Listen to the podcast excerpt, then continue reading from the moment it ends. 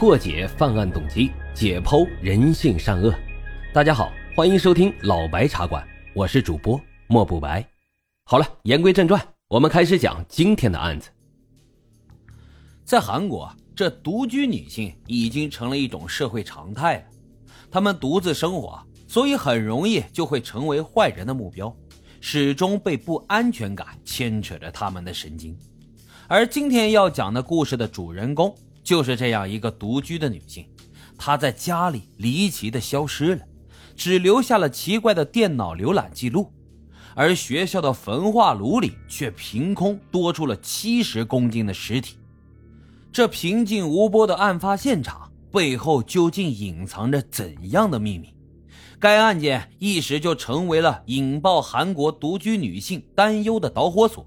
也受到了媒体的广泛关注，这就是咱们今天要说的韩国允熙失踪案。明净整洁的教室里，小金看着身边空荡荡的座位，心中有些疑惑：这允熙怎么还没来上课呢？于是他拿出手机想要打给他，却忽然想起前段时间允熙遭到了抢劫，手机、钱包都被洗劫一空了，这也太巧了点吧。但是小金没有多想，只觉得允熙应该是有事耽误了，或者呢是没休息好，不打算来上课了。毕竟昨天聚会他们玩到很晚，起不来也很正常。但随着时间的推移，小金心里总是有点不太踏实。他询问了允熙的其他一些朋友，发现他们也没有允熙的消息。于是小金立马就跑到了允熙的家，可是敲了半天的门也没人回应。难道他是因为三天前的意外，所以回到首尔去寻求父母的帮助了吗？小金鼓起勇气联系了允熙的家人，但得到的消息让他的心猛地一沉。允熙并没有回到自己父母的家，而且他的父母对他的行踪也一无所知。用尽各种渠道都联系不上允熙后，小金赶忙就拨通了报警电话。今天故事的主人公呢，名字叫做李允熙，失踪的时候二十九岁，是一个典型的韩国女孩，长相清秀，性格也十分的安静，而她的人生经历也是让人惊叹不已。二十九岁了，应该是很多人已经工作的年纪，可是这个年纪的李允熙居然还是一名大学生，而这个结果呢，则是来源于她截然不同的人生选择。二十九岁的李允熙是一名全北大学兽医系的在读学生。在此之前，李允熙在梨花女子大学花了六年的时间学完了统计学和美术专业。但在毕业之后，他逐渐意识到自己现在的生活状态并不是他期待当中的模样。于是，热爱动物、心地善良的他毅然决然地选择重新报考全北大学的兽医系。他离开了父母，离开了从小长大的城市首尔，独自一个人来到了陌生的城市泉州，重新追求自己热爱的专业。但是让允熙没有想到的是，这趟追逐梦想的旅程彻底改变了他的一生。这事情究竟是怎么发展到这一步的呢？二零零六年六月六号，此时的允熙已经在全北大学的兽医系学习了很多年。距离他正式毕业就只剩下半个学期了。这天晚上，允熙和老师、同学们一起参加了课程结业庆祝大会，将近四十来个人在他家大约一点五公里的一家居酒屋里面聚会。小金呢，当然也在其中。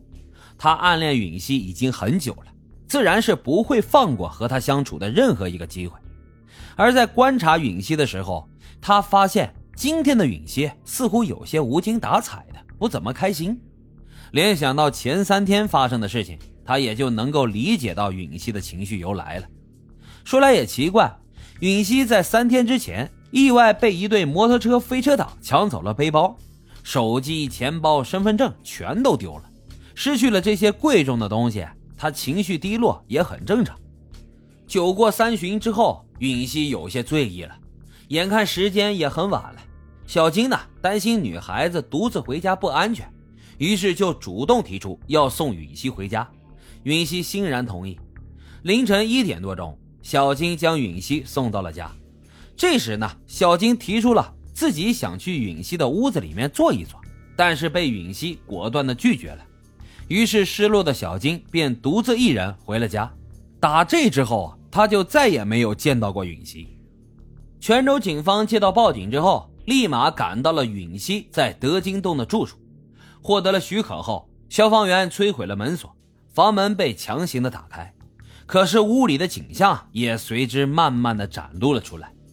开门的过程当中，屋里面有一条小狗，仿佛知道是在救援自己，一直汪汪汪的乱叫。看着屋里的景象，小金感到有些不可思议，因为在他的印象当中，允熙是一个十分干净整洁的女孩子，可是眼前的房间呢，却有些凌乱。小狗像是被饿了好几天，叫声显得很微弱，可能是小狗到处找东西吃吧，所以才把房间弄得这么乱的。小金跟其他朋友一起在屋里面寻找允熙的下落，而警察们则是在观察现场，寻找一些可疑之处。